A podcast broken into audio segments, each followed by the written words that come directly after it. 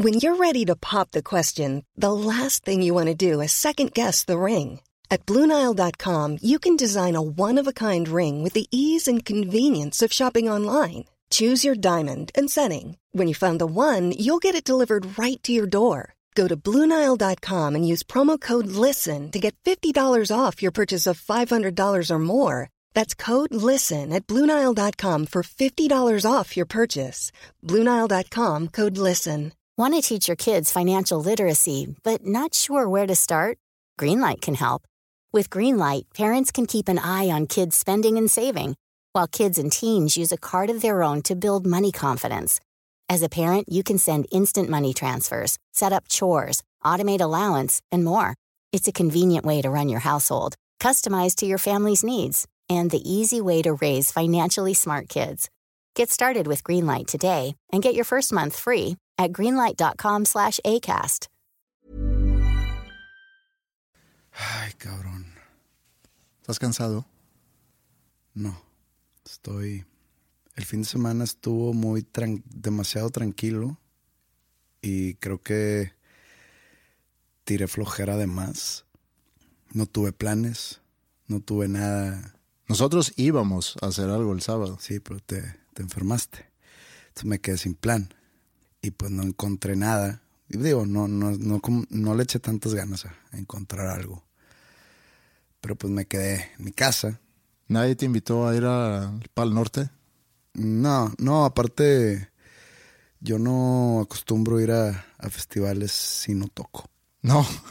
No es mi estilo ir y e ir ahí al hospitality, al VIP, y estar ahí como que creyéndome alguien cuando ahí no soy nadie. Mm, No sé, no, no, no me gusta a mí andar faranduleando y No, yo digo, o sea, no vas para que la gente te vea, más bien vas porque a lo mejor hay alguna banda que a ti te interesa ver. No había normalmente en los festivales que vienen aquí a, a México. no son muy conocidos por traer artistas que, que son de mi, de mi gusto y de mi afición. Como que o traen a las bandas muy, muy grandes como por ejemplo Muse o Queens of the Stone Age o The Killers o cosas así. O traen a las típicas bandas festivaleras que andan por el circuito en Estados Unidos que que digo, hay muchas que no las he escuchado, pero normalmente como que mi cerebro descarta automáticamente. Entonces así como que ir a ver a alguien, no.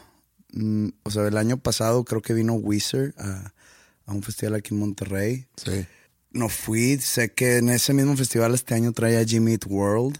También es una gran banda que me gusta desde hace pues muchos, muchos años, pero no sé, si no toco, no, no me gusta andar ahí pegándola al, al artista. No, yo vine a ver a estas grandes bandas y eso.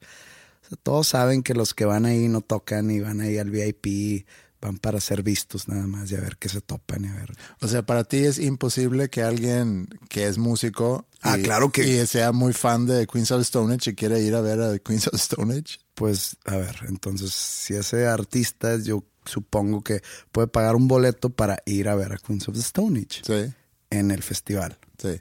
Pero, normalmente, hacen lo posible por conseguir un boleto VIP. Entonces van, van al hospitality, toman gratis, comen gratis, saludan, conocen, los ven, obviamente, se ponen sus mejores ropitas para que, ah, mira, este güey trae onda, viene a la moda, este, está en el lugar, en el lugar indicado el día de hoy, aquí en Monterrey, o sea, el fin de semana, este fin de semana pasado, si no fuiste al Pal Norte, eres un pendejo. Este, Pues somos dos pendejos entonces. tú no fuiste por enfermedad, porque No, es típi- típico lugar que tú irías. No, a ver, a ver, a ver, a ver, a ver, a ver. Este, a ver, tú- No. te, te- te- te- estoy siendo sincero, has ido a todos los festivales. Ahorita Tú no eres mi- artista. Ahorita viene mi réplica. Tú, espérate, ok, ahorita que cabe viene tu réplica. Tú no eres artista. Tú, tú puedes ir al VIP y de que, pues es que tengo amigos famosos Mm. Que me consiguen y, y- y le está sacando un provecho a esas amistades que no digo que sean falsas, pero pues son amistades de famosos y le está sacando un provecho a eso. Y vas y saludas y, y, pues digo, no es como que, que me vean aquí, pues digo, probablemente que sí conoces mucha gente, pero probablemente la mitad de la gente que esté ahí en el hospitality probablemente no sabe quién eres. Entonces, pues vas y aprovechas a ver a Muse, y a ver a, a Zoe, a ver a Bumburi, y no me acuerdo quién más tocó. Ah, pues Queens of the Stone Age. Y pues te llevas un buen día de fiesta, slash peda, slash música, slash convivencia y experiencia. Pero entonces, que un artista, si quiere ver Queens of the Stone Age, un artista aquí de Monterrey, pues que compre su boleto, que vaya ahí, que se ponga ahí abajo de un árbol o, o alejado del tumulto, o que si quiere ser parte de todo, que se meta la gente, este, que haga fila para ir al baño, que ¿por qué? A ver, solo porque es artista, él no, él no merece el, las largas filas al baño, las largas filas para comprar una cerveza, o, o él es mucho para el gastarse 100 pesos por una cerveza, o que vaya y que le chingue. O se tiene que ir al VIP porque es artista. Y por eso no va José Madero. Por eso no va José Madero. José Madero no, no le gusta farandulear. ¿Cuándo me has visto a mí en eventos y tirando rostro y sí, conocí a no sé quién y estuve con no sé cuál y que estoy cerrando ahí eh, un proyecto con este Alejandro Sanz o con, con León Larregui? No, no, no, o sea, no, no, no soy, no, no soy ese tipo de, de personas. Yo soy más, ¿sabes qué? Sí, me dedico a la música, saco música, amo mi trabajo, pero no por eso tiene que ir de la mano el andar de mamador Mm. o de flasher. Tienes mucho en contra de los mamadores. Mucho. Mm. O sea, puede haber toda una temporada dedicada a los mamadores.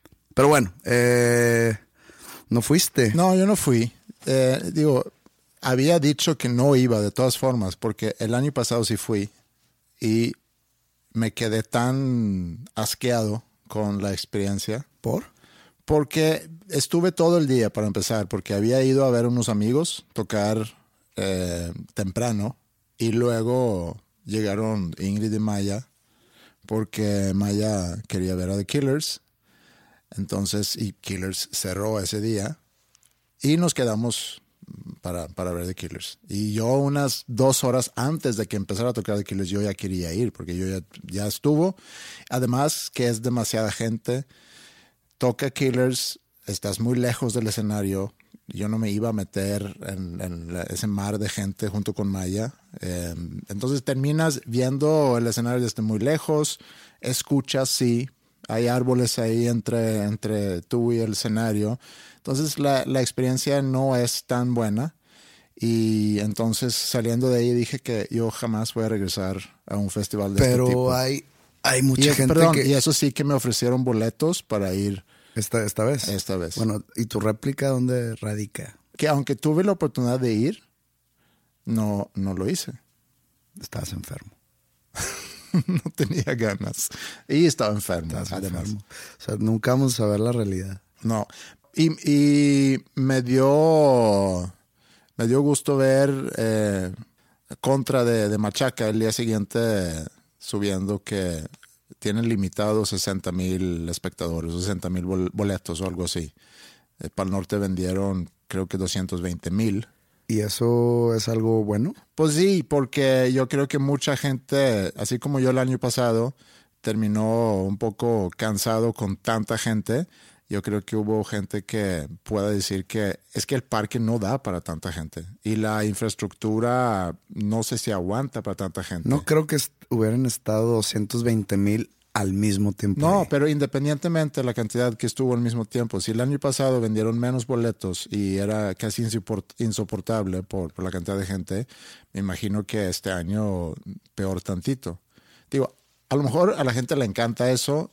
Pues mira. Yo creo que mucha gente no. creo que ya es, depende del cristal por, cual, por el cual se mire. O sea, tú tienes una mala experiencia si hay mucha gente y hay gente que tiene buena experiencia con este tipo Ah, pero de estoy eventos siendo objetivo. masivos. Estoy siendo objetivo. Yo sé, yo sé, yo sé. Tú Porque- estás dando tu punto de vista, No, yo te, yo te no, di el no. mío. Yo estoy diciendo objetivo porque yo te puedo decir que ese lugar, objetivamente, siendo yo fan o no de ir a festivales con mucha gente, yo digo que ese lugar no aguanta para tanta gente. Porque Yo sé, yo sé. hay muchos árboles en ese parque. Entonces va a haber muchos lugares donde no tienes buena vista de los escenarios eso hace que tienes que medir un poquito más la cantidad de gente que, que, que metes. Entonces, la contestación del machaca, tú tiraste el comentario ahorita como que admirando esa contestación. Se me hizo una, una buena, como que una buena promo para tu festival. El día siguiente, el domingo, salieron diciendo que nosotros solamente vamos a vender 60 o 70 mil boletos.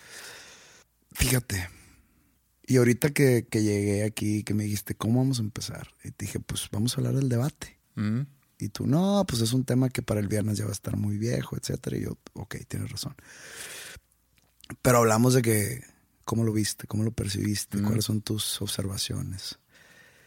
Y, y hablamos que el peje que se queda callado y que, que, pues porque su estrategia es esa misma, porque el hablar solo puede perjudicarle y tú sobresaliste a Anaya y, y, yo te dije, sí, pues fue el que colectivamente en la opinión pública ganó el debate, pero a mí se me hizo... Aprovechó, eh, aprovechó mucho el formato, eso es a lo que me refiero. Sí, sí, sí, o sea, lo aprovechó y Sí. fue el que más sobresalió. Sí. Y yo te dije, solo que no me gustó que su discurso lo basó en ataques. Mm. O sea, se vio como bully en vez de verse independientemente a las propuestas y a las fechorías que han hecho los otros. Sí. Él se dedicó a, a golpear a los demás. Y además con, con aparentemente muchas mentiras, datos que no son reales que utilizó para atacar a, al Mira, peje. yo lo estoy usando como un tipo de, de referencia o alegoría a lo que estamos hablando de los festivales. Me gusta discutir la política, mas no me gusta discutirlo públicamente. ¿Por qué? Porque mis creencias políticas no, no tienen por qué estar allá afuera. Entonces, a mí se me hizo que Ricardo Anaya golpeó mucho. En vez de él dar sus, sus puntos de vista o su propuesta así en blanco, se dedicó a golpear mucho. Está bien, es una estrategia válida. Así como es estrategia válida el quedarte callado, como lo hizo el peje. Entonces, regresando al tema festivalero, o regresando al, a, a- a, por ejemplo, productos comerciales que, que ves en la tele, el anunciar tu producto golpeando la competencia, Ujú. luego, luego es de que mm, no tienen nada por sí solos. Sí. Y no estoy, y, y- y no quiero decir que ese es el caso del Machaca, porque pues el Machaca, yo he sido parte y, y es una logística impecable y me gusta mucho el formato del festival. Me ha dado mucho el Machaca. Pero tú trajiste esto a la mesa y dijiste, acabando el Pal Norte, el Machaca sa- saca esa, eh, pues ese comunicado. Nomás vamos a vender 60 mil, 70 mil. Yo creo que en alusión a que mucha gente se está quejando de, de la alta afluencia de gente en el festival de este fin de semana pasado. Pero no lo veo yo como un golpe. Simplemente Pues fue, una, fue una contestación al acontecimiento. Sí, estás saliendo diciendo, sabemos que muchos de ustedes fueron a un festival donde a lo mejor algunos de ustedes sintieron que había mucha gente. Aprovechamos para anunciar que en nuestro festival solamente va a haber tanta gente. No se preocupen, vénganse con nosotros. No soy muy creyente en esa filosofía de golpear al- a la competencia para tú ganar un tipo de, de reconocimiento o de que tratar de avanzar. Pero, o Habla sea, bien de ti. pero hablando de, de los dos festivales, digo, los dos son grandes festivales. El, el Pal Norte, pues es uno de los grandes festivales del país. De Latinoamérica, yo diría. Latinoamérica también, sí. Sí. Sí, sin duda. Sí. Han crecido, no sé, incontrolablemente. En- en- en- creo que esta la- fue la séptima edición. Sí, sin duda son grandes festivales y a mí me da mucho gusto que aquí en Monterrey tenemos esos festivales y tenemos más festivales, no solamente esos dos. Eh, todo empieza porque yo el año pasado sentí que este ambiente ya no es para mí, que seguramente tiene mucho que ver con mi edad, que mi cuerpo ya no aguanta estar parado todo un día en el sol. Eh, es eso. Cada quien respeto sus, sus gustos. Qué bueno que, que la gente vaya a muchos festivales, qué bueno que consuman música y qué bueno que sirva de plataforma para artistas nuevos, mexicanos, latinos, emergentes, para que muestren su música a un público masivo. Entonces, siempre voy a agradecer eso a esos festivales, que, que le den proyección a estos artistas nuevos, porque nos tenemos que ir renovando. Sí, me parece muy bien. ¿Ya podemos empezar? Ah, pensé que habíamos empezado.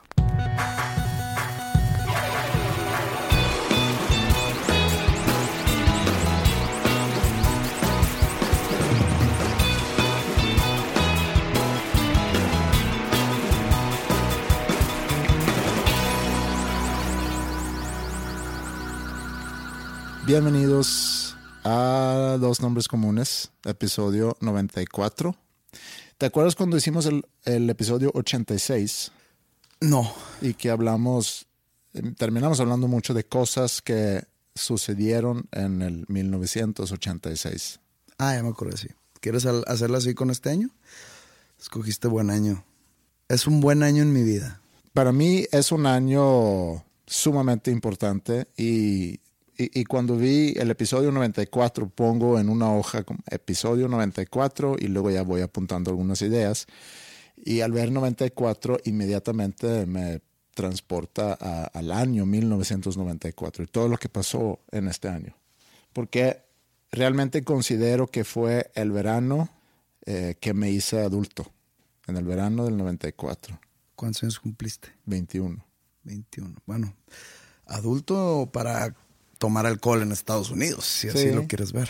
Pero eh, si fuera yo a escribir una novela en el género Coming of Age, no sé si puedes dar unos ejemplos de libros de Coming, Coming, of Age. coming of age es como algún tipo de historia donde, no sé, algún personaje adolescente o preadolescente o algún grupo de amigos de esa edad les sucede algo que los hace como madurar o crecer como personas o, o brincarse esa etapa del ser preadolescente adolescente o de adolescente adulto. Mm, Ejemplos está The Outsiders.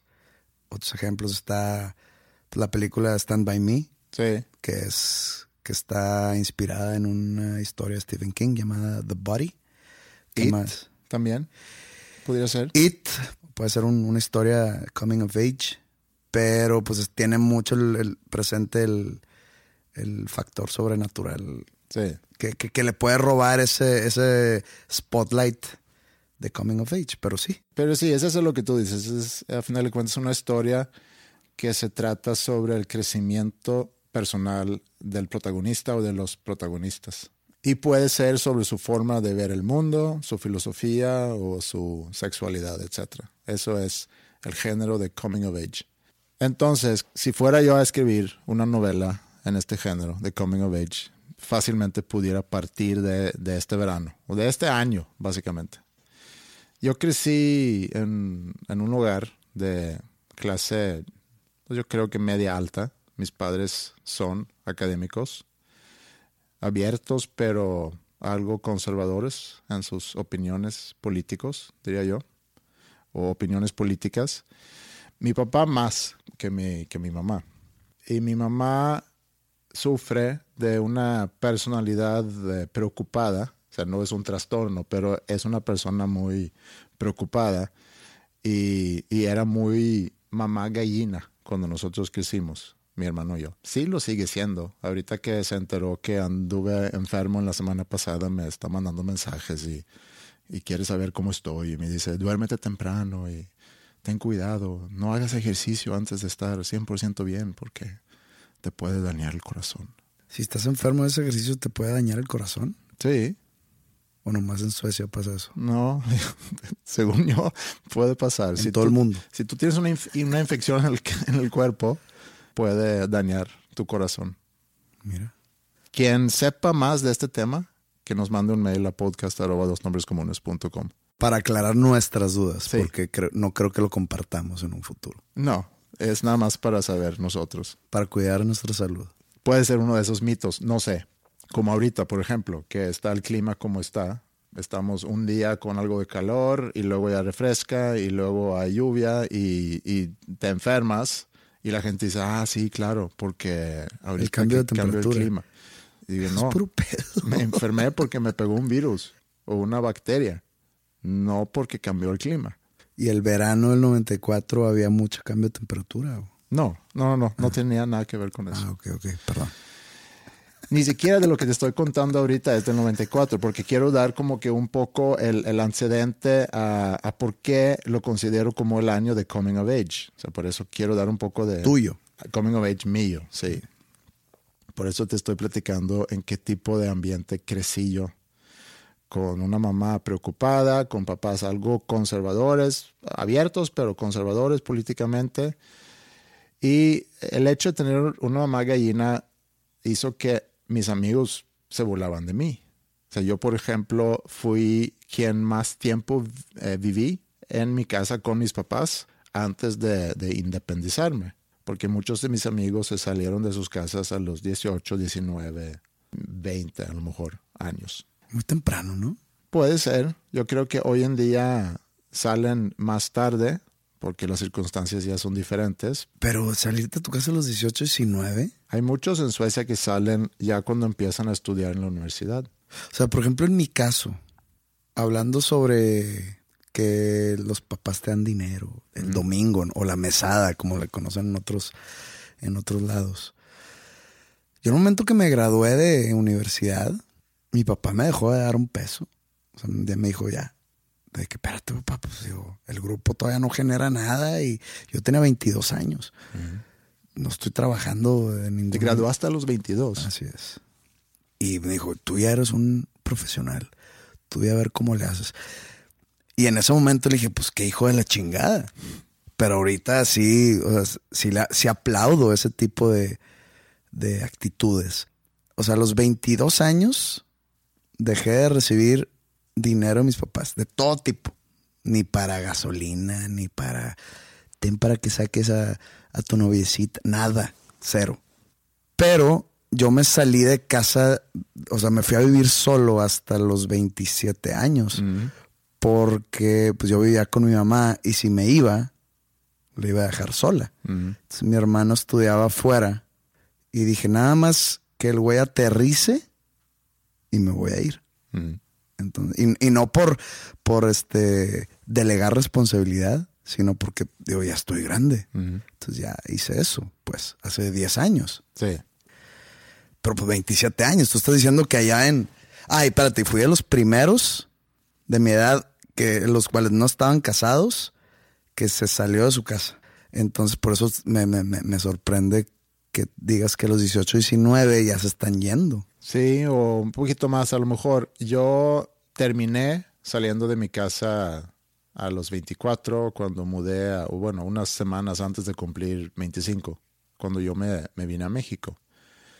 Pero sí, muchos de mis amigos habían salido y sabían que mi mamá, tanto mi mamá como mi abuela, yo creo que a lo mejor por, por ser polacas, tenían otro enfoque a la familia y nos cuidaban mucho. Por ejemplo, si mi mamá no iba a, a llegar en la noche para hacernos de cenar, por, porque tenía trabajo o lo que sea, siempre venía mi abuela. Mi abuela, que vivía muy cerca, siempre venía y nos preparaba de cenar. Entonces, salchicha polaca. Salchicha polaca. Sauerkraut. O, o algo así, sí. Entonces, fuimos muy cuidados. ¿Cuál es la comida sueca, eh? Eh, no existe. Salmón. Eh, Salmón. Bolitas de, de carne. Eh, mucha papa. Albóndigas. Albóndigas. Las albóndigas son, son suecas. Mm, pues, o sea, no existe tal cosa como la gastronomía sueca. Pues es que mejor di eso. ok. Y este, no sé, en Lituania, ¿cuál es la comida? Pues lo, los hot dogs. Sí, hay los, cosas. hot, los hot dogs y las, este, los tacos. Mm. no hay, a lo mejor, como aquí en, en, en, México. Y me da mucha hueva esa pregunta, porque cuando me preguntan eso, como no sé bien qué responder, me da mucha hueva. Entonces. O sea, si, si juega en tu contra, te da hueva. Sí. Mira. Estás platicando cuando, cuando te hiciste adulto, pero creo que no has llegado a. Tampoco hice algún levantamiento de adolescente en mi casa. O sea, mis amigos y yo hicimos bastantes pendejadas en la adolescencia. Hicimos muchas cosas de las cuales a lo mejor no estoy muy orgulloso ahorita, pero nunca tuve gran problema con mis papás, realmente. Nunca hubo una separación o, o, que no hablábamos o que me encerraba en mi cuarto porque no podía ver a mis papás. Nunca tuve algo así. Y básicamente mis opiniones sobre el mundo eran sus opiniones. O sea, yo repetía mucho hacia afuera lo que yo escuchaba en mi casa. Entonces, era muy un producto del ambiente donde yo crecí. Y en el 94 había terminado un año de estudios universitarios, había estudiado un año de ciencias de la política Y había aprendido muchas cosas de que se podía observar, por ejemplo, al mundo de diferentes puntos de vista, de diferentes perspectivas. Había entendido o aprendido más sobre diferentes sistemas políticos en diferentes partes del mundo. Había conocido simplemente a personas diferentes, diferentes a mis amigos o diferentes a las personas con las cuales yo crecí. Por ejemplo, me acuerdo mucho que en el grupito que nos juntamos mucho a estudiar, había un chavo de Irán que se había huido con su familia de la revolución iraní en el 79 y se había ido a la Unión Soviética y había estado no sé cuántos años en la Unión Soviética y luego ya habían llegado a, Suecia. Y el estar interactuando con él también me abrió un poco la perspectiva de cómo es el mundo. Entonces había empezado a adquirir como nuevas perspectivas o fuentes de información diferentes a lo mejor. Además que durante ese año tuve la oportunidad de interactuar con mucha gente que, que no necesariamente compartía mi visión política al mundo, lo cual también me ayudó a, abrirme un poquito más. Y bueno, terminé ese año y no quería seguir estudiando ciencias de la política, quería algo nuevo, totalmente diferente. De hecho, quería irme de Suecia y decidí que quería ir a estudiar alemán en Alemania. Iba a ir en agosto el 94, pero todavía faltaba cruzar todo el verano. De hecho, Nati Stockholm se trata mucho sobre eso, sobre ese momento en mi vida de, estar en, en, una capital, una ciudad grande, a la cual mucha gente de otras ciudades más pequeñas en el país, como que quieran ir. Pero tú te quieres ir. Pero yo más bien me quería ir de ahí para ver si había algo o alguien en otro lugar esperándome. Otra cosa que después de cuatro años sin tener una novia, había empezado a recuperar un poquito de confianza y me empecé a dar cuenta que de repente había chavas que mostraban interés en mí. Entonces como que tenía más confianza en mí mismo, a mí siempre me, me, costaba o me ha costado, bueno, ahorita X, ahorita no lo necesito, pero me, me, ha costado muchísimo acercarme a alguien o acercarme a una chava. Y siempre encontraba algún pretexto para no tener que hacerlo. O sea, alguien, algo que no me gustaba. Por ejemplo, si algún amigo venía y decía, oye, esta chica como que está interesada en ti, y no me gusta por, no sé, tal razón, para protegerme, para no tener que, acercarme. Y seguramente era una cosa para no ser rechazado. Mira, tengo exactamente ese mismo problema. Tenemos algo en común, aparte de nuestros nombres comunes. Es más, lo explicaste muy bien, porque yo a veces batallo para explicar eso. Y mi explicación es, soy tímido pero tú lo acabas de, dar en el clavo, de que busco excusas para disfrazar mi, timidez o mi, o mi miedo al rechazo más bien. Sí, y obviamente mucha inseguridad. Sí, por eso. Y, de eso. y, pues es también tiene un twist ahí de baja autoestima, etcétera, ¿no? Que te digo que yo había tenido toda mi adolescencia y, y, luego ya tuve una novia a principios de prepa, cortamos, duramos muy poquito, cortamos y, ya fueron varios años que no tenía realmente ninguna interacción con ninguna chica, porque sí, por eso. Había oportunidades y me acuerdo en algún episodio conté de algunas oportunidades que tuve que, que no se armó por lo mismo, porque yo les sacaba la vuelta y hasta llegué a pensar, fíjate, que, que a lo mejor era asexual, o sea, que no me interesaba lo suficiente para actuar sobre el, ir a tirar la onda a chicas. Seguramente era mucha inseguridad y mucho miedo al rechazo. Entonces estamos en el preverano del 94. Yo ya había dejado la universidad, sabía que iba a ir a Alemania a finales del verano y teníamos junio y julio que habíamos decidido mis amigos y yo que íbamos a pasar de viaje por Suecia. Habíamos juntado algo de dinero y, y nos fuimos. Además, nos fuimos de viaje, o yo me fui de viaje con un poquito más de confianza en mí mismo y con la expectativa que este verano, con la suerte, a lo mejor voy a conquistar a alguna chava. Y como cereza al pastel, ese verano era el verano del Mundial en Estados Unidos, que Suecia hizo un, un gran Mundial. Te puedo decir muchos jugadores, ¿eh? De Suecia, sí. Martin Dahlin, Thomas Brolin, Thomas Ravelli, Ujú. eh, Henrik Larsson. ¿Cómo se llamaba uno alto? Kenneth Anderson. Kenneth Anderson. Ya tienes casi todo el... el- Creo que once. ¿eh? A huevo hay un Svensson. hay un Ingeson, Klaus Ingeson. Ingeson. Ingeson. Pero se escribe Ingeson. Inge. Que- ¿Quedaron en, en tercero o en cuarto? tercer lugar. Sí. Ganaron contra Bulgaria en el, en el de tercer lugar. ¿Fue Bulgaria? Sí. Ah, sí, porque sí, porque Bulgaria dejó fuera a Alemania en cuartos.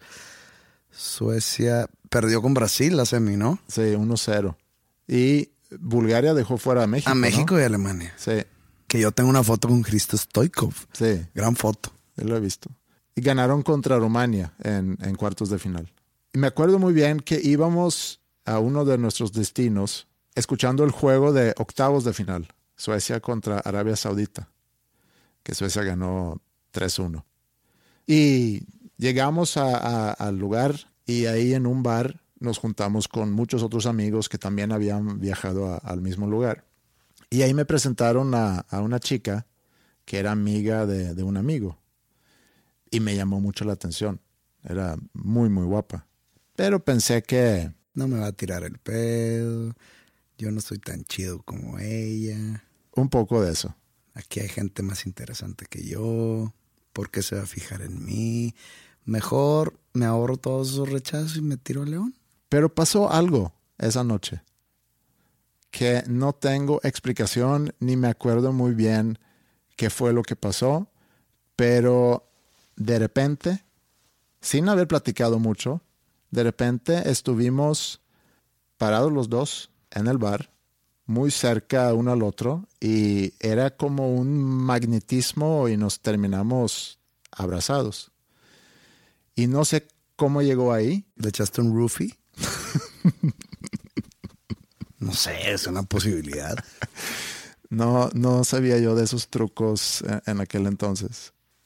Y janeamos por varios días en, en este lugar donde estuvimos, donde nosotros íbamos a estar tres, cuatro días ahí. Y luego ya íbamos a seguir a otro lugar.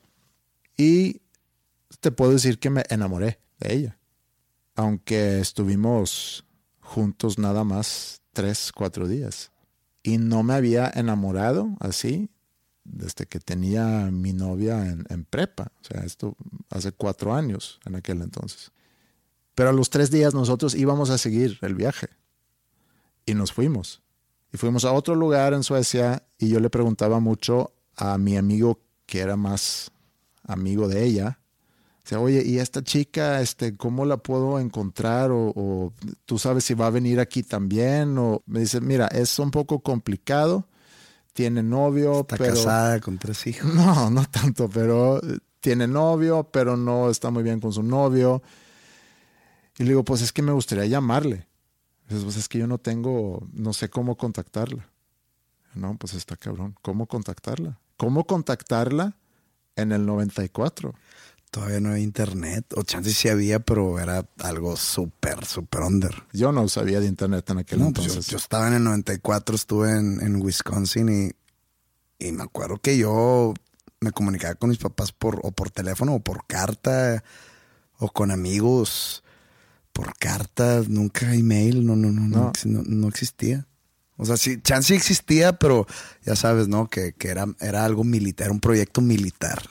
Y teléfono, pues, celulares no había. Entonces era marcar a casa de alguien, pero los dos estábamos de viaje, entonces no sé. No, no había forma. Y nunca la volví a ver. A ver, ¿la buscamos o qué? ¿Cómo se llama? No me acuerdo cómo se llama. Ay, sí. No me acuerdo. Claro que te acuerdas. No, no me acuerdo cómo se llama. Matilda algo. Pues fíjate que ahorita que lo dices, No sé, es como un nombre muy sueco, ¿no? Puede ser que se llamaba así. ¿Cómo se llama, güey? No sé. Mames. Chingado, no quiere tomarte en serio, nomás no se puede. No sé cómo se llama. Ok. Vagamente me acuerdo de su rostro. Me acuerdo que era, era güera, muy bonita. Y después de una semana y un poquito más, francamente ya dejé de pensar en ella. Entonces así estuvimos todo el verano, viajando por diferentes partes de Suecia, armando muy buena fiesta, viendo los partidos del Mundial, viendo a Suecia avanzar y finalmente lograr llegar hasta jugar. Tuvieron un camino muy fácil, ¿no? Sí tuvo un camino fácil. ¿Qué fue? Arabia Saudita, Sí, Rumania, Rumania, que había ganado contra Argentina en su octavo de final. Rumania y luego perdieron con Brasil. Sí, sí, tenían un camino fácil, se puede decir. Y terminaron ganándole a Bulgaria en el juego de tercer lugar, de 3-1, 4-1 se me hace.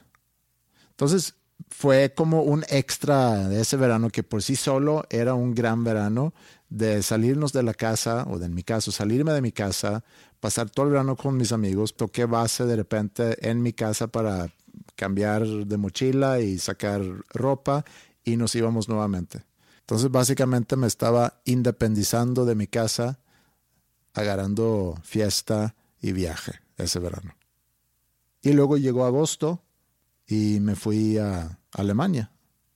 Y en Alemania conocí a mucha gente de diferentes países. Y aún más se fue abriendo mi mundo y mi forma de ver al mundo. Aprendí mucho de nuevas culturas, de diferentes puntos de vista políticas y nuevamente me volví a enamorar. Y si no fuera por ese viaje a Alemania, pues no hubiéramos estado sentados aquí ahorita. Todo se lo debo a... ¿Qué, qué ciudad era? Staufen. Staufen. Probablemente ahorita estaría haciendo otra cosa más útil. Hoy lunes, doce y media del día.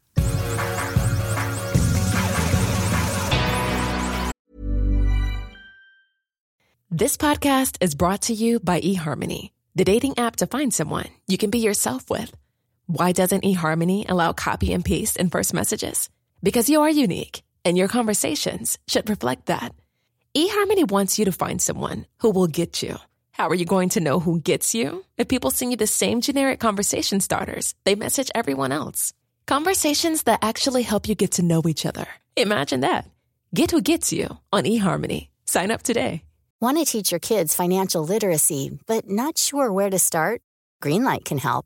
With Greenlight, parents can keep an eye on kids' spending and saving, while kids and teens use a card of their own to build money confidence. As a parent, you can send instant money transfers, set up chores, automate allowance, and more. It's a convenient way to run your household, customized to your family's needs, and the easy way to raise financially smart kids. Get started with Greenlight today and get your first month free at greenlight.com slash ACAST. 1994 fue un año, pues no, no muy importante en mi vida, digo, tampoco voy a dramatizar lo demás, pero... O sea, yo lo dramaticé de más. Mm, pues es que pasaron muchas cosas muy cabronas en tu vida ese año, Sí. que hasta la fecha se reflejan. A mí no. Yo tenía 13 años. ¿Qué puede pasar en la vida de un puberto de 13 años que se reflejen ahora a sus 37? Sí. Cero. Te masturbas por primera vez a lo mejor. Todavía no, ¿eh?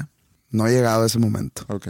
Pero el 94 fue cuando regresé de estudiar en Wisconsin. Y fue el verano que, digo, eh, llega el verano, llega junio y se acaba el año escolar. Entonces mis papás van por mí. Y me acuerdo que nos fuimos a Chicago. Y estando en Chicago, ahí fue la, la inauguración del Mundial. Alemania contra Bolivia. Y así estuve viajando con mi familia, no sé, un par de semanas por esas zonas de Estados Unidos. Fuimos hasta las cataratas del Niágara, fuimos a otros juegos del Mundial y regresé a, a Monterrey. Súmale que toda mi niñez y mi infancia y mi primaria y mi secundaria fue en un colegio de puros hombres. Jamás tu, no, no tenía hermanas que tuvieran amigas. No tenía primas muy cercanas que tuvieran amigas que yo conociese. Entonces, mi relación con el sexo femenino fue, fue nulo en mi crecimiento. Nulo, total.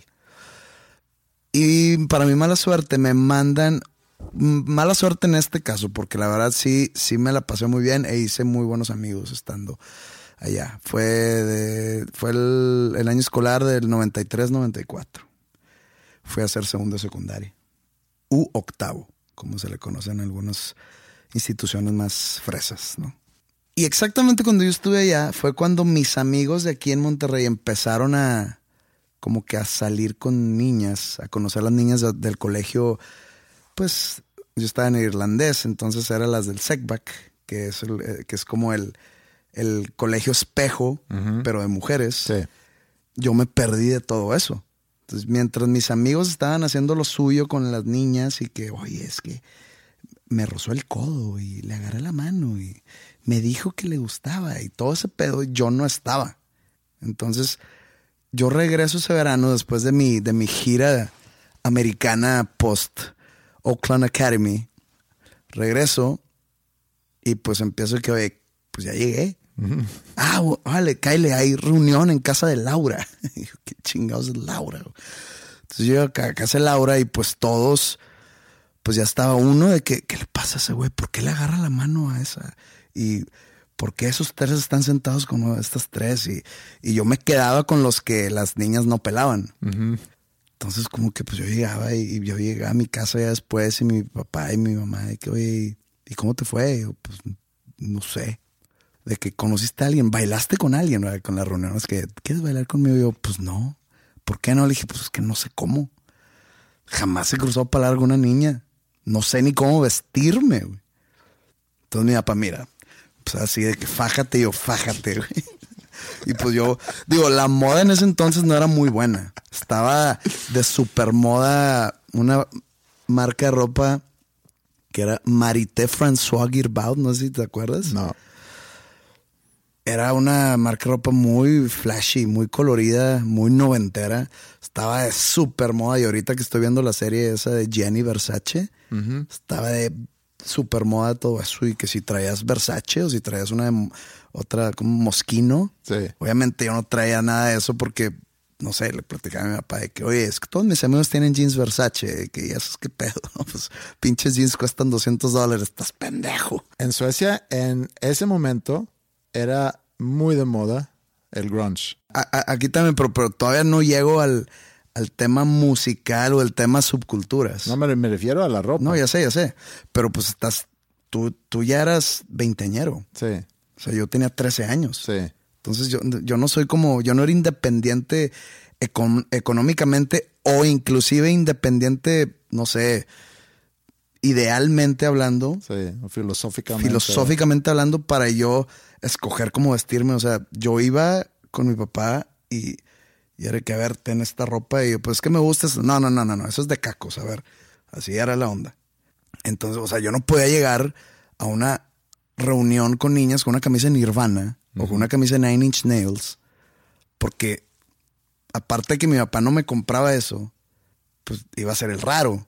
Porque pues todo mundo iba con sus camisas Girbald o sus pantalones Zeta Cavarici o Versace o, o ya sabes, no, no, pues un saquito sport de que, a ver, güey, tenemos 13 años, güey. Tenemos 14 años. ¿Cómo que saco sport, güey? Debería estar viniéndome aquí con una camisa del, no sé, Pearl Jam, güey. O, una camisa de pinche la selección de Suecia, no sé, fútbol. Sí, no un saquito sport. No un saquito sport marca Giorgio Armani, güey. No.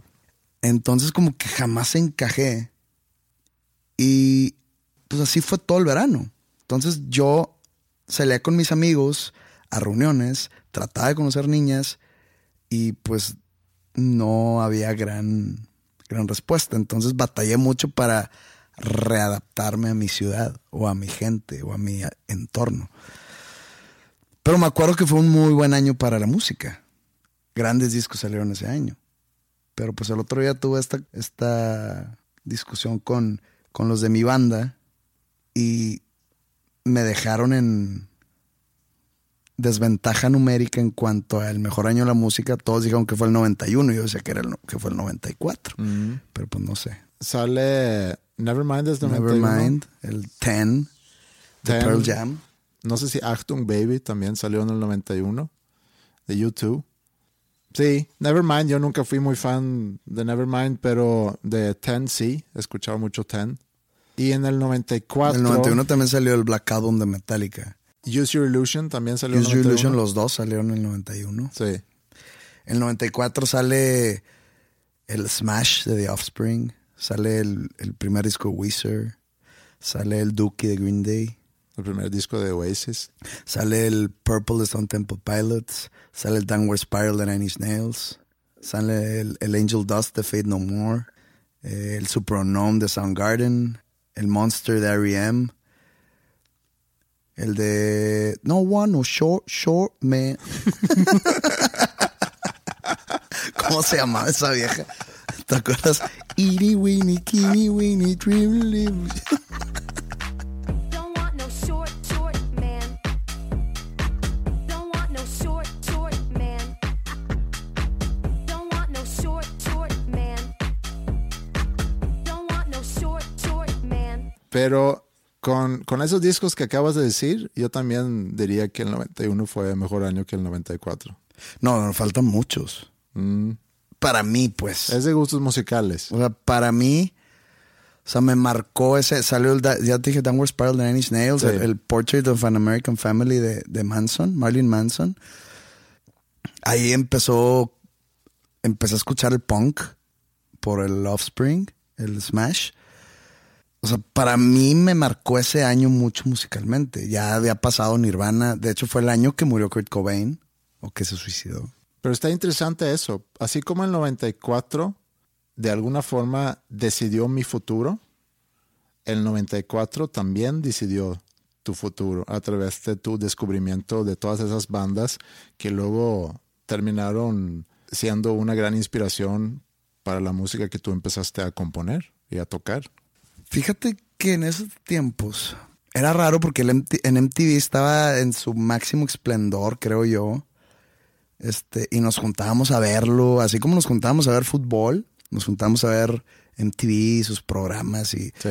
me acuerdo que dejamos grabando el Unplugged de, bueno, no ese año ahora, pero un año después o dos años después, este, teníamos un compromiso ahí y dejamos grabando el, el Unplugged de Alice in Chains, que iba a ser, pues no en vivo, sino lo iban a transmitir a un tiempo como premier Sí. y lo dejamos grabando en VHS. Sí, yo también tenía varios unplugged, de hecho, en VHS. Pero me acuerdo que yo descartaba música muy fácil.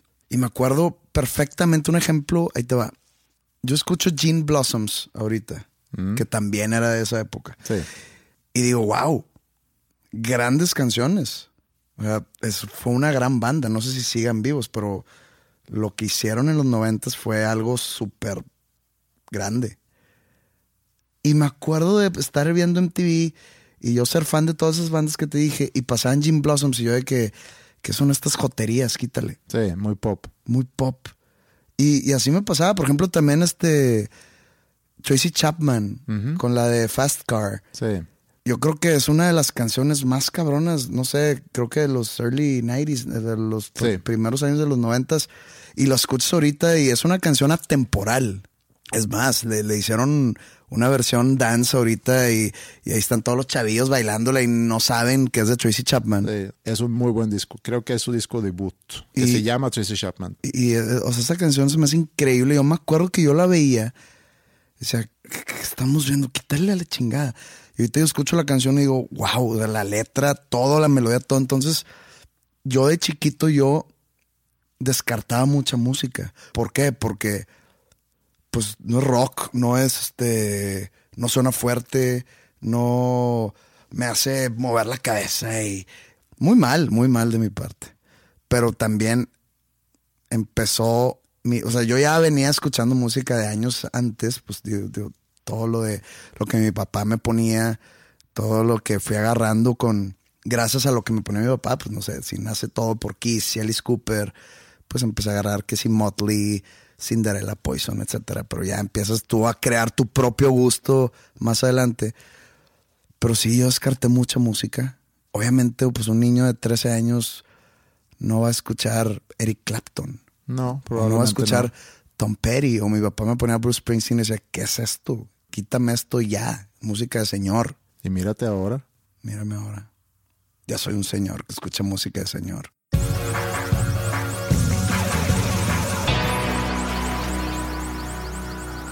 Fíjate que hay momentos cuando me da vértigo al pensar en lo frágil que es todo. Que es todo. La vida, principalmente. Mi vida, tu vida, la vida de los demás. Y lo rápido que se nos va la vida. Así como hay quienes seguramente les da vértigo en- al pensar en, en la inmensidad del universo. A ver, explica un poquito más el vértigo. El vértigo es... Porque vértigo es como un tipo de aversión a las alturas. Sí. Creo que queda más ansiedad, ¿no? Que vértigo. Bueno, vértigo suena más dramático, ¿no? Sí, por eso me gusta usar vértigo. Sí, Porque, sí, es muy dramático. Porque cuando te llegan esos pensamientos es como si estuvieras balanceando arriba de una plataforma muy pequeña, viendo abajo de ti un abismo, por eso digo vértigo. Y la primera vez que me pasó esto, y a lo mejor estoy hablando de ansiedad, pero no estoy hablando de ataques de ansiedad, estoy hablando de, de un sentimiento, nada más, que un pensamiento, que tan rápido como viene, también se puede ir. Eh, pero la primera vez que me pasó, creo, fue al debutar como papá. Lo estás poniendo como. O sea, al- decir debutar. como si. No, no sé cómo explicarte. Lo estás minimizando mucho. ¿Qué palabra puedo usar? Eh, fui papá por primera vez. sí. Ok, Cuando. Cuando me convertí en padre. ok. Cuando me convertí como en de- padre. cuando debuté como papá. De que pues me metieron cinco minutos nada más. Está bien. Cada día se aprende algo. Es que también existe eso de debutar en sociedad, que es un, que creo que es una actividad muy pueblerina. Suena. Ah, Que llegan las hijas a cierta edad, no sé, que creo que 15 o 16, y, y las presentan ante la sociedad para que conozcan. Miren mi hija. Ya le crecieron las chichis, ya puede conocer a sus hijos. Oye, as- pero así es, ¿no? Eh, La fiesta de 15 años es parte en sí, es eso, ¿o no? Eh, también se me hace algo muy pueblerino, pero creo que es un nivel más alto eso de debutar en sociedad, porque es como un evento, creo que le dicen la, la vendimia o algo así. No, no- no- no sé, todo lo que sé de esto me, me- lo, lo he como que agarrado en, a lo largo de mi vida Son por fragmentos. experiencias ajenas, Ujú. pero sí está, está muy, está muy bizarro como que presentan a su hija, alguien la quiere, como si fuera un, un, bazar de, Sí. de niñas nuevas. Pero bueno, Bueno, yo me convertí en padre por primera vez. Eso fue en el 2002. O sea, si en el 94 considero que me convertí en un adulto, en el 2002 eh, hubo momentos que quería ser un adolescente nuevamente. Porque de repente sentía muy abrumador la responsabilidad de ser papá. Creo que no es poco común. Creo que es inclusive un instinto en, en cualquier persona. Creo que los instintos pueden ser diferentes entre hombre y mujer. A lo mejor el instinto del hombre es que sientes la responsabilidad de proveer. Y ves también a algo como un recién nacido y piensas que esa vida de esa persona depende totalmente de mí, que también te pone algo de presión. Y yo estaba por cumplir 30. Nuestro negocio apenas estaba encontrando como que un rumbo, pero un año después prácticamente tuvimos que empezar de, cero nuevamente. Entonces también fue un- un- una época de mucha inestabilidad económica que no ayudó a, a tranquilizar ese, ese sentir. Y por eso de repente me llegaban esas, ese sentimiento de, de vértigo ante la realidad, ante la situación. Pero luego conforme van creciendo tus hijas o mis hijas en este caso, y yo me siento más seguro conmigo mismo y mi capacidad de poder resolver problemas o proveer o simplemente arreglar cosas, se va quitando ese sentimiento de, de abrumador por la responsabilidad. O sea, ya asumes la responsabilidad y sabes, se va a arreglar. Yo puedo con esto. Pero de repente me llegan los pensamientos sobre lo frágil que es la vida. Y no me refiero a mi vida. Yo estoy seguro y sé que mi familia, los que me conocen, los que yo conozco, mis amigos, para ellos el día que yo me voy, la vida va a seguir, no igual a lo mejor, pero va a seguir. No va a pasar gran cosa. Sino más bien es la preocupación de que le pasa algo a alguien cercano a mí. Eso no recae un poco, digo, no sé, no, no, no tengo nadie así tan cercano a mí como tus hijas o tu esposa o no sé.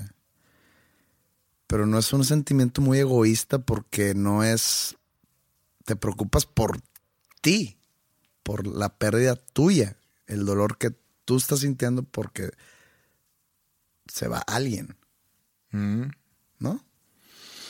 Sí, pudieras a lo mejor verlo así. O sea, cuando tú dices, yo doy mi vida, no sé, es- es- es- estoy bateando ciegamente. Cuando alguien dice, yo doy la, la vida por mis hijos, Mm. no es un tipo de... No es un tipo de protección, autoprotección. Al no tener que vivir. Sí, o sea, prefiero morirme al vivir la pérdida y el dolor. Que sería eso. Sí, sí, O sea, no es, no es un acto de, heroico. de heroico ni es cero, al contrario, es un acto egoísta, Mm. el de que prefiero morirme yo a que se muera uno de ellos, porque así yo no tengo que sufrir su pérdida. Sí, Digo, me estoy metiendo a unos este, fibras demasiado sensibles. No, pero tienes un buen punto. Puede ser eso. Realmente no me había puesto a verlo así, pero seguramente es algo que he heredado de mi mamá, de esa preocupación. Entonces lo que siento de repente es esa preocupación. Puedo estar justo antes de dormir y me llega un pensamiento que algo le puede pasar a mis hijas. Y siento que estoy como que arriba en esa plataforma, arriba del abismo, me estoy balanceando y me empieza a dar vértigo y tengo que enfocarme para sacar ese pensamiento de la cabeza. Entonces me pregunto, ¿por qué es tan frágil la vida? O sea, si somos tan complejos, ¿por qué somos tan frágiles? Porque así es. No, no, no, no somos especiales. Nadie es especial sobre alguien más. O sea, por ejemplo, yo sé que todo mundo piensa que si se viene un, si se viene una epidemia, todo mundo piensa de que a mí no me va a dar, a mí no me daría. O que si se viene una- un zombie apocalypse, de que yo sobreviviría a, los zombies. O, o que si tú vas en un avión y chocas, que yo creo que yo sí, yo sí saldré ileso. Todo mundo piensa eso. Y puede ser que ahorita me despida de ti y agarre mi carro y me choquen y ahí quedo, ¿no? O sea, eso es la. Iba a decir, eso es lo bonito del asunto, pero está demasiado macabro. Pero eso es lo, lo que hace especial la vida. Que en cualquier momento nos la van a quitar. Que en cualquier momento se acaba. Si nuestra vida fuera infinita, si fuéramos inmortales, no le agarraríamos el gusto o la urgencia que da la vida. Creo que hay varias corrientes filosóficas al respecto.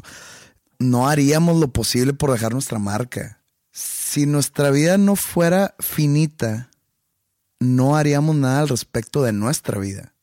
O sea, dejaríamos pasar todo. Sí, luego, luego, pues total. Me quedan centurias y centurias de vida. Lo que hace especial cada momento y lo que hace que pongamos nuestro empeño en lo que a ti te apasiona o lo que hace que tú quieras dejar algo, deja a todo el mundo, a tus hijas o algo a, a tu familia o algo a tus seres cercanos, es que la vida se te va a acabar pronto. Y pronto no digo días, sino pues pronto porque pues no- la vida dura alrededor de 90 años, ¿no? Máximo, 95. Se va a acabar y estamos a la mitad de nuestras vidas. Entonces pasa la mitad y dices tú, ay, cabrón, pues ¿qué he hecho? ¿Qué me falta por hacer? ¿Cuándo, a ver, cuándo lo voy a hacer? Digo, tengo, voy a cumplir 38 años y están contados mis años de vida. Ya no lo veo como cuando tenía 15, que, uh, ¿de aquí a cuándo? Ahorita está muy cerca el final y me faltan muchas cosas por hacer. Y muchas cosas, muchas cosas que toman muchos años por hacer. Entonces digo yo, madre, no me va a alcanzar. Entonces, eso es lo que hace especial la vida, que se acaba. Sí. Me gusta mucho tu forma de verlo. Y, y creo que así es como debes de verlo. No, pues que no hay otra manera. Es- es- estar sentado en tu casa esperando que, o sea, bueno, hay, hay, hay varias situaciones en las cuales, pues, sentar en- estar sentado en tu casa a veces no te queda de otra más que, pues, hacerlo. Pero el, el ver tu vida de una manera eh, de procrastinación, de que estar sentado esperando que todo se haga, no, no va a pasar nada, nomás se te van a ir los años, se te va a ir el tiempo y te vas a topar con una barrera que va a decir, hasta aquí llegué y no hice nada. O sea, pude haber no nacido y el mundo hubiera sido exactamente igual o incluso mejor. Entonces, tienes que tomar ese tiempo limitado que tienes para pues hacer algo que está a tu alcance hacerlo. Sí. Cuando yo pregunto por qué somos tan frágiles, o por qué es tan frágil la vida, creo que es porque somos realmente insignificantes en el curso de la naturaleza. O sea, viendo todo desde una perspectiva macro, nos podemos dar cuenta que nuestras vidas en realidad no tiene ningún gran sentido y que no vale la pena protegernos más de lo que estamos. O sea, la naturaleza escoge no protegernos más y hacernos eh, capaces de vivir para siempre porque no merecemos vivir para siempre. Pues que la vida no tiene un sentido. O sea, hay mucha gente que se desvive por encontrarle significado. No hay. No hay un, un esquema, un, un esquema divino, no hay algo preestablecido. No somos nada especiales, somos parte de la naturaleza, como tú dices. Estoy de acuerdo contigo. No hay ningún objetivo, no hay ningún sentido. Ese sentido tú lo tienes que encontrar, ese objetivo tú lo tienes que establecer. Nadie más lo va a hacer por ti. O sea, imagínate, está muy fatalista lo que voy a decir, pero imagínate todo lo que te ha costado a ti llegar hasta donde estás. Y digo, en esfuerzo, en tiempo, en dinero, en sudor, en lágrimas, en no descansar, en sangre, etcétera. En todo lo que te ha costado construir estos cuarenta y tantos años de vida y todo lo, y en cualquier momento te puedes ir. ¿Y todo para qué? ¿No? Sí. Entonces, digo, no estoy diciendo que no se tomen en serio su vida, pero no te tomes tan en serio la vida, ¿no? Sí suena muy drástico esto, lo que acabo de decir. Y a lo que voy es esto. Está muy nihilista, ¿no? Sí, pero puedo pensar en eso y puedo pensar en estas cosas. Y dos segundos después puedo pensar, qué chingón que mañana es lunes y voy a ver a Pepe y vamos a grabar episodio. Súper chingón. Quisiera tener un Pepe. O qué chingón que el martes sale el nuevo episodio de, no sé, la serie que estoy viendo y voy a poder ver el nuevo episodio. Entonces también encuentras esas cositas en la vida que te dan, eh, no sé, esos momentos de anhelación, no sé si esa es la palabra. Pero es que eso ya es independientemente a, lo a la fragilidad que tenemos. Sí, totalmente O sea, independientemente. ya al te- tener anhelos o tener algún deseo o tener de que ya quiero que sea viernes porque pues son los detallitos que hacen la vida bonita.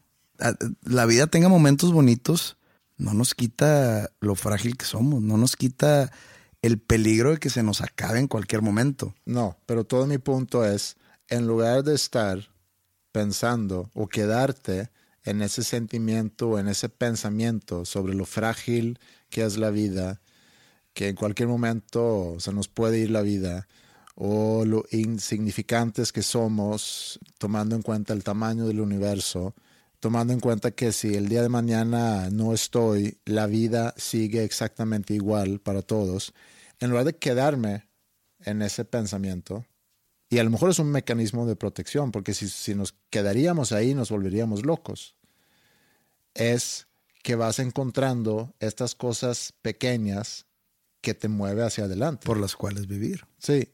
E inclusive la anticipación de futuros eventos que según nosotros nos van a hacer felices, pueden provocar más felicidad en el momento de estarlo pensando que el evento en sí. Entonces, cuando Maya ayer me hizo una entrevista para un trabajo escolar sobre la felicidad, y una de las preguntas eran, ¿tú te consideras una persona feliz? Le dije, a veces sí y a veces no. No creo que existan las personas que siempre son felices. Estoy de acuerdo. Y sobre la fragilidad de la vida, leí algo que me gustó mucho, que decía, somos frágiles al morir y duros en vida. ¿Tú sabes quién es Bobby Leach? Él se tiró por los Niagara Falls en un barril y fue la segunda persona que había sobrevivido una caída así. Pero salió muy lastimado. De hecho, terminó pasándose seis meses en el hospital por, por los daños que, que esa caída eh, causó a su cuerpo. Y unos 15 años después murió al resbalarse en una cáscara de naranja. Creo que en algún momento de este podcast, en estos 94 episodios, también mencioné a un personaje llamado Ricardo Aldape. Sí, Es algo demasiado irónico que estuvo este, en prisión en Estados Unidos por muchos años eh, porque mató a un policía. un es mexicano, ¿no? o era mexicano. Mató a un policía y estuvo pues ahí como que coqueteando con la pena de muerte en, en Texas. Y que por fin, después de no sé cuántos años, sale libre y regresa a México y se hace toda una noticia alrededor de esquiva la pena de muerte en Estados Unidos, sale libre, no, no me acuerdo. Si no fue en el 94, fue años, poquitos años después. Eh, regresa a México, tres meses después de que salió libre, muere en un accidente de carros. Esquivó la muerte y la muerte dijo, ni madres, a mí nadie me esquiva. y. Entonces sí, eso, esos dos ejemplos es de que la vida es demasiado frágil. Puedes esquivar la muerte más segura y más súbita de todas, pero luego por una tontería te alcanza.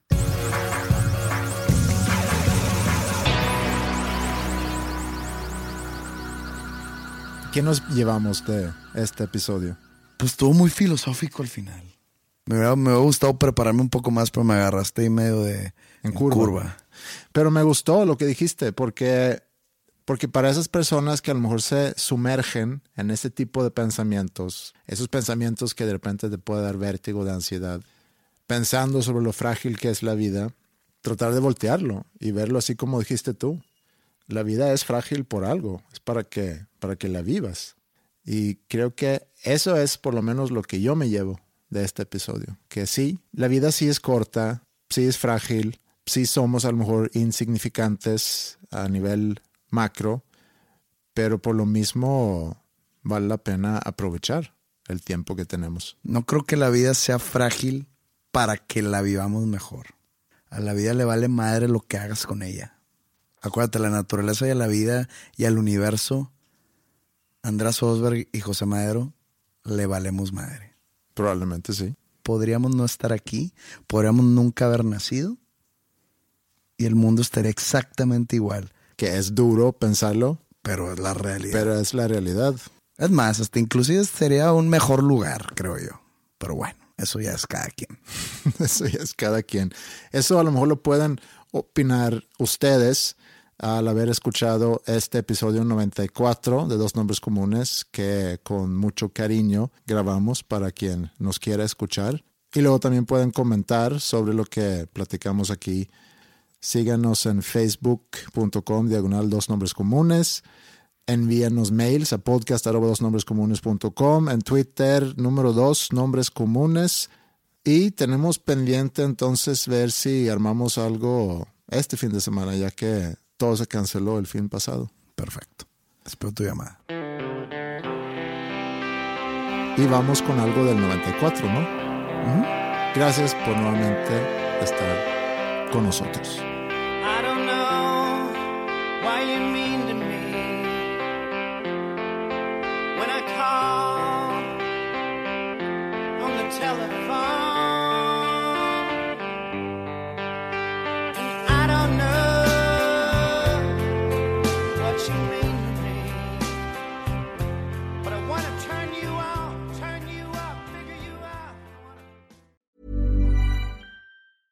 Hey, folks, I'm Mark Marin from the WTF Podcast, and this episode is brought to you by Kleenex Ultra Soft Tissues, your ally to help tackle your allergy symptoms this season. I love the change of seasons, but nobody loves pollen and all those other things floating in the air that make you sneeze during this nice weather. Kleenex Ultra Soft Tissues are hypoallergenic and allergist approved, so fight back against watery eyes and runny noses without worrying about irritating your skin. For this allergy season, grab Kleenex and face allergies head on. If you're looking for plump lips that last, you need to know about Juvederm lip fillers. With Juvederm Volbella XC and Juvederm Ultra XC, your lip look, whether it's subtle or bold, can last up to one full year with optimal treatment and no additional maintenance. Find a licensed specialist and see if it's right for you at juvederm.com today. That's J U V E D E R M.com. Add fullness to lips in adults over 21 with Juvederm Volbella XC or Juvederm Ultra XC. Do not use if you have severe allergies or a history of severe allergic reactions, or if you're allergic to lidocaine or the proteins used in Juvederm. Tell your doctor if you have a history of scarring or taking medicines that decrease the body's immune response or that can prolong bleeding. Common side effects include injection site redness, swelling, pain, tenderness, firmness, lumps, bumps, bruising, discoloration, or itching. As with all fillers, there's a rare risk of unintentional injection into a blood vessel, which can cause vision abnormalities, blindness, stroke, temporary scabs, or scarring. For full important safety information, visit juvederm.com.